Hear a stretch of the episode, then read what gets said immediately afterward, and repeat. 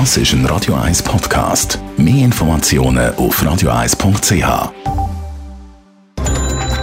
Netto. Das Radio 1 Wirtschaftsmagazin für Konsumentinnen und Konsumenten wird Ihnen präsentiert von Blaser Greinicher. Wir beraten und unterstützen Sie bei der Bewertung und dem Verkauf von Ihrer Liegenschaft. blasergreinicher.ch Raphael Wallimann. Die Schweizer Exporte sind im letzten Jahr auf ein Rekordhoch angestiegen. Die Exporte haben 2021 über 15 Prozent zugelegt und sind auf knapp 260 Milliarden Franken gestiegen. Auch die Importe sind 10 Prozent gewachsen. Der Überschuss in der Handelsbilanz ist bei fast 59 Milliarden Franken. Die US-Notenbank FED lässt den Leitzins zwischen 0 und 0,25 Prozent. Vermutlich sei es allerdings gleich nötig, den Leitzins wegen der höheren Inflation zu erhöhen, teilt FED mit. Konsumentenpreise sind in den USA im Dezember im Vergleich zum Vormonat 7 Prozent gestiegen. Der US-Elektroautobauer Tesla hat im letzten Jahr einen Rekordgewinn erzielt. Trotz Chipkrisen und Lieferengpässe hat Tesla etwa 5,5 Milliarden Franken verdient, wie das Unternehmen mitteilt. Damit hat Tesla seinen Gewinn im Vergleich zum Vorjahr 665 Prozent gesteigert.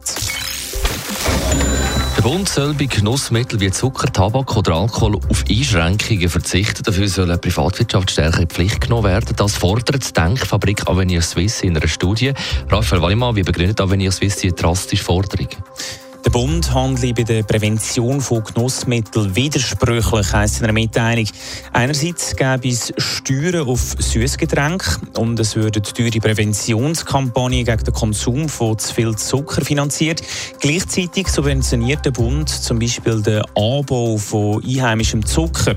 Darum fordert Avenir Suisse, dass der Bund auf die Besteuerung von diesen Produkten verzichtet. Dafür soll dann aber Privatwirtschaft mehr machen. Was könnte Unternehmen aus Sicht von Avenir Suisse machen? Avenir Suisse fordert grundsätzlich privat vor Staat. Auch in der Gesundheitsprävention. Die Unternehmen sollen in diesem Bereich eine aktivere Rolle einnehmen und sich zum Beispiel öffentlich für Branchenvereinbarungen oder Label verpflichten.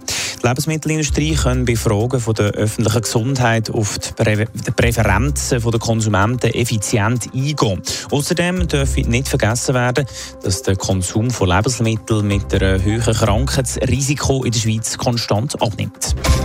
Netto. Das Radio 1 Wirtschaftsmagazin für Konsumentinnen und Konsumenten.